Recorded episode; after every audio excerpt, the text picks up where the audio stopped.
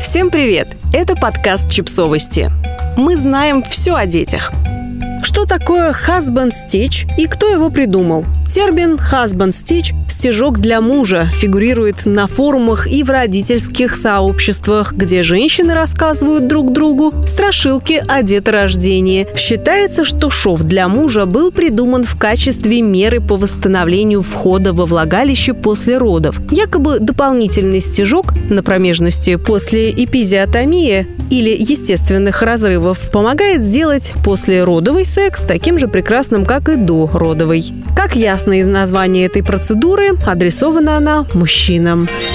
Единого мнения медицинского сообщества насчет того, реально ли существует практика husband stitch, нет. Некоторые врачи считают, что это нечто вроде городской легенды, гроба на колесиках для будущих матерей. Другие говорят, что это просто шутка, которую врачи придумали в менее толерантные и более шовинистские времена, чтобы снять после родовое напряжение с молодой семьи.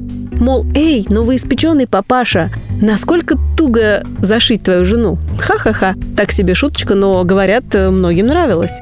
Что же на самом деле скрывается за термином husband stitch? Есть сведения, что впервые само это словосочетание было употреблено в медицинской литературе в 1885 году. В издании, выпущенном Ассоциацией медиков Техаса, была рассказана история о мужчине, который попросил врача сделать на промежности его только что родившей жены дополнительный стежок. Надо думать, что процедура обрела особую популярность на пике славы эпизиотомии пандемии, то есть в 60-х, 70-х годах, когда рассечение промежности проводилось в большинстве случаев вагинальных родов. Распространению эпизио, в свою очередь, поспособствовало мнение гинекологов, которые считали, что процедура помогает сократить кровопотерю во время родов, снижает риск травмы головы новорожденного и возникновения естественных разрывов, которые не так удобно зашивать. В 20 веке термин «husband stitch» употребила Шейла Кидзингер в своей книге «Первый год после родов. Выживание и счастье материнства».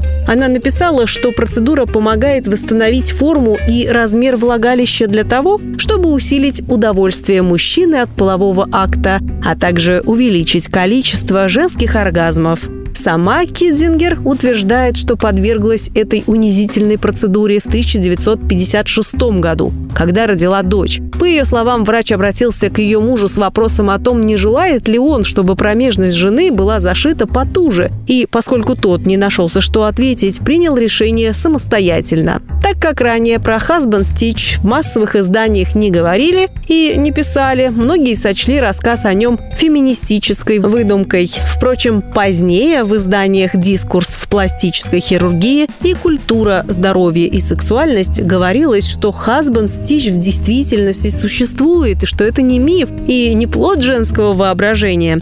Однако о частоте проведения подобных вмешательств ничего не известно. При этом, например, Американская ассоциация акушеров-гинекологов напрямую никогда не отрицала того, что такая процедура существует и проводится. Во-первых, из-за того, что никакой специальной статистики по количеству обработки ран после эпизио и разрывов нет. Во-вторых, из-за того, что послеродовое восстановление исключительно индивидуальная история. Часто женщины не могут объективно оценить то, как именно был наложен шов на рану в области промежности.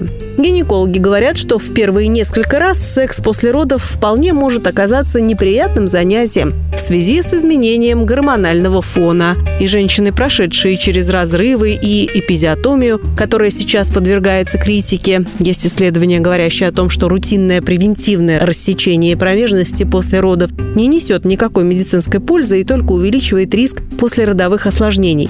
Считают, что в этом виноват злополучный husband stitch, выполняемый врачами самовольно. На самом деле неприятные ощущения более или менее нормальны на первых порах возвращения к активной сексуальной жизни после родов. Если же дискомфорт не проходит с течением времени, речь может идти о неудачно наложенном шве. Что касается мужского удовольствия, даже если сделать дополнительный стежок у входа во влагалище, это никак не повлияет на степень физического наслаждения, получаемого мужчиной от секса с родившей женщиной. За приятные ощущения отвечают мышцы тазового дна, а не узость входа. И да, во время беременности и родов эти мышцы, как и промежность, тоже могут пострадать и ослабнуть. Опущение стенок влагалища – не самая редкая ситуация. В тяжелых случаях женщине может даже потребоваться операция, но уж точно не с целью вернуть ее мужу радость сексуальной жизни после родов, а ради восстановления ее гинекологического здоровья.